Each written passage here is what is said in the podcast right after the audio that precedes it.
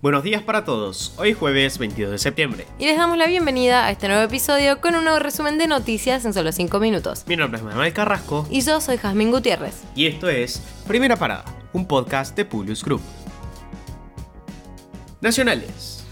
El oficialismo convocó a sesión para este jueves en el Senado con el objetivo de aprobar la ampliación de la Corte Suprema de Justicia. Una medida que es impulsada por Cristina Kirchner y los gobernadores en el marco de un enfrentamiento con la justicia que se agudizó con la disputa por la conformación del Consejo de la Magistratura. El proyecto prevé elevar a 25 los jueces del máximo tribunal. La diputada nacional de Juntos por el Cambio, Karina Bachey, decidió echar como su asesora a Brenda Salva por tomar la defensa de Gabriel Carrizo, uno de los detenidos por el atentado contra Cristina Kirchner. Corresponde velar por el esclarecimiento del hecho y por la paz social. Justificó su decisión la legisladora opositora en un breve comunicado en el que explicó que Selva la asesoraba en temas de discapacidad, pero en simultáneo ejercía su profesión de abogada. El desempleo bajó a 6,9% en el segundo trimestre del año y así registró una caída con relación al 7% que había marcado en los primeros tres meses de 2022 y también una marcada contracción en comparación con el 9,6% que había mostrado el INDEC en el mismo lapso pero de 2021. Con estos números, la desocupación afecta a 1.46 millones de personas en todo el país y se trata del desempleo más bajo en 7 años.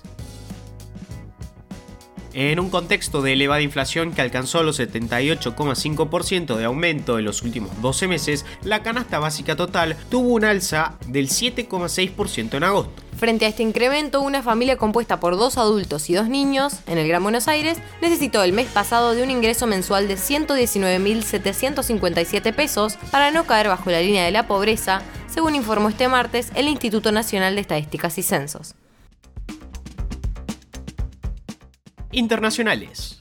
Más de 1.300 detenidos en Rusia en las protestas contra la movilización decretada por Putin. El Ministerio de Defensa quiere que 300.000 reservistas estén listos para ir a la guerra. La Fiscalía de Moscú amenazó con 15 años de prisión a los ciudadanos que desafíen la movilización.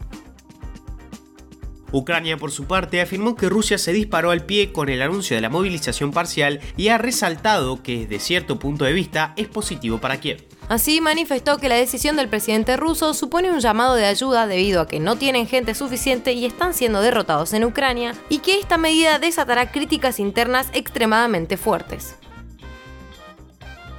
Joe Biden denunció ante la Asamblea de las Naciones Unidas las amenazas nucleares de Putin. De este modo dijo que Rusia ha violado descaradamente la Carta de las Naciones Unidas. También señaló que está llamando a más soldados y organizando plebiscitos fraudulentos para anexar partes de Ucrania. Según sostuvo, la invasión pretende extinguir el derecho de Ucrania de existir como pueblo y como Estado.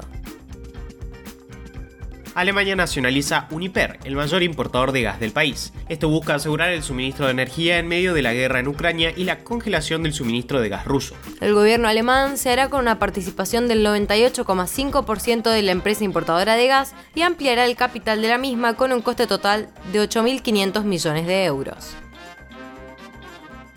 El gobierno de Colombia anunció que Monómeros, una empresa venezolana de fertilizantes radicada en su territorio, volverá a estar bajo control del presidente venezolano Nicolás Maduro, luego de haber estado por unos tres años bajo la tutela del líder opositor Juan Guaidó. El telescopio espacial James Webb de la NASA demostró sus increíbles capacidades de observación una vez más, captando la imagen de Neptuno más clara de todos los tiempos. Lo más llamativo en esta nueva imagen de Webb es la nítida vista de los anillos del planeta, algunos de los cuales no habían sido detectados. También captó 7 de las 14 lunas conocidas de Neptuno. Con esto los despedimos por hoy. Gracias por escucharnos. Te pedimos que compartas nuestro podcast con tus amigos para que podamos seguir creciendo y llevándote las noticias. Envíanos tus comentarios o sugerencias en nuestro Instagram, Pulius-Group. Los esperamos mañana en el próximo episodio de Primera Parada. Que tengan un muy buen día.